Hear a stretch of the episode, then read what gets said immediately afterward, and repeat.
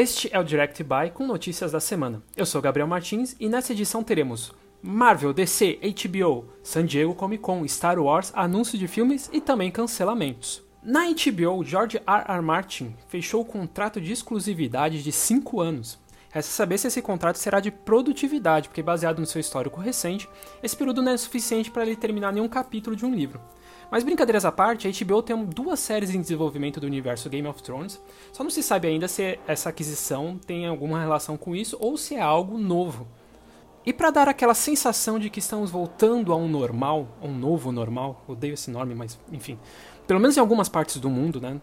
As notícias sobre filmes e eventos estão ficando cada vez mais frequentes. Para você ter uma ideia, só essa semana nós tivemos a confirmação de Adão Negro para julho de 2022, num mega evento que aconteceu na, na Times Square, desligando todos os LEDs e fazendo essa confirmação, e o retorno da San Diego Comic Con presencial para novembro deste ano. Esse é um evento mega importante para a indústria e para a comunidade que vive disso, não só os grandes, os grandes estúdios, mas as pessoas que vivem perifericamente sobre esse meio, como quem vende colecionáveis, quadrinistas, vendedores de, de licenciados, todos eles dependem muito desses eventos e ter esse retorno já confirmado para novembro deste ano presencialmente é um grande marco. Vale lembrar que a, San Diego Comic Con vai ter um evento online nos no tradicional mês de julho, nos dias 23 e 25. Na Marvel, Russell Crowe foi confirmado em Thor Love and Thunder. Ele se junta a Christian Bale, que será um dos vilões do filme.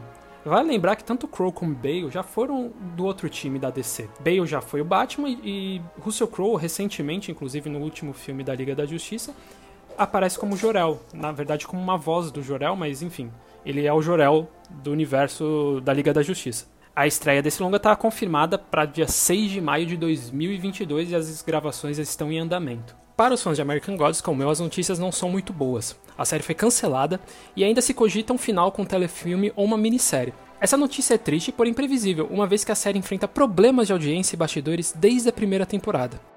Agora vamos para os destaques dessa edição. O trailer de Esquadrão Suicida saiu e já dá para ver o tom que o filme deve ter. Este é o segundo conteúdo sobre o longa e devo confessar que não me empolgou tanto quanto o primeiro, principalmente as piadinhas de sexta série. O conteúdo que vimos é, no evento da Warner me parecia muito mais promissor, mas em James Gunn eu confio. E também, se o trailer de Esquadrão Suicida fosse regra de qualidade, o primeiro deveria ter sido um dos melhores filmes de herói da história. Quem lembra daquele trailer com o Bohemian Rhapsody? E para finalizar, o elenco de Obi-Wan Kenobi saiu e temos algumas surpresas. Joey Edgerton, eu não sei falar o nome dele, de Bright, está confirmado.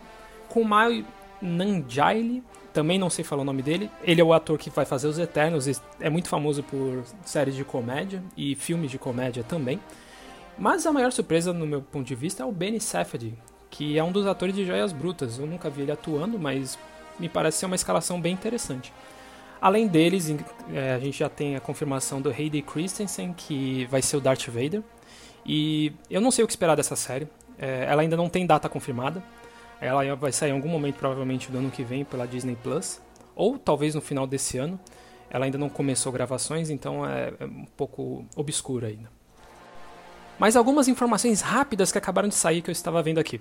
A quinta temporada de Rick e Morty será lançada dia 20 de junho globalmente.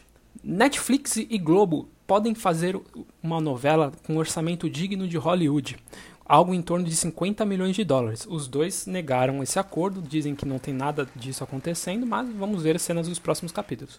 Sylvester Stallone começou a rascunhar uma série prelúdio de rock. Oremos. Então é isso, Direct Buy fica por aqui. Muito obrigado e até a próxima semana.